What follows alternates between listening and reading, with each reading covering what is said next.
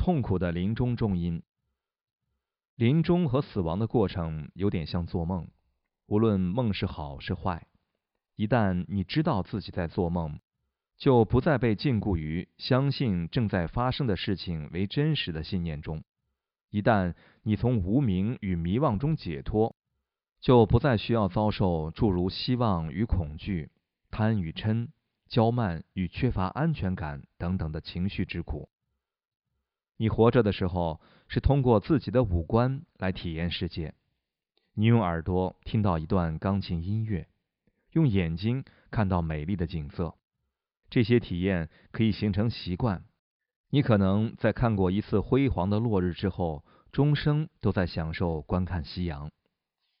有赖于构成人体的各种元素，我们的五种感官才能正常运作。猝死的冲击会严重破坏这些元素，缓慢而安详的死亡则会让这些元素逐渐消耗殆尽。无论哪种方式，一旦各元素消融，并且你已经死亡，你的五根就不再起作用。你仍然有所感知，但你所有的感知将会是赤裸且未经过滤的，这会瞬即改变你与周围环境互动的方式。就像我们在活着时必须适应视力或者听力的丧失，死亡也需要我们做一些调整。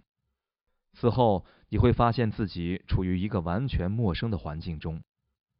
如果你在活着的时候从未训练过自心或者修心，这时你非常可能体验到仅仅掺杂着一丝希望的极大恐惧。但是如果你确实做过修心的训练，任何训练，从简单的正念修持到密续教文中所讲述的复杂修心技巧都算。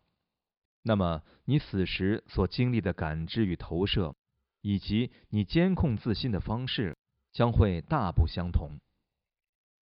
优秀的佛教修行人可能能控制临终与死亡过程的每一刻，即使是一个平庸的修行人，也能够运用一定程度的正念。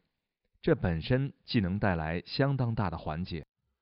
无论你是否做过修心，应当记住的最重要的讯息就是：你在中阴期间所经历的一切，全都是你自心创造出来的投射。因此，每个人的中阴感知都会大相径庭。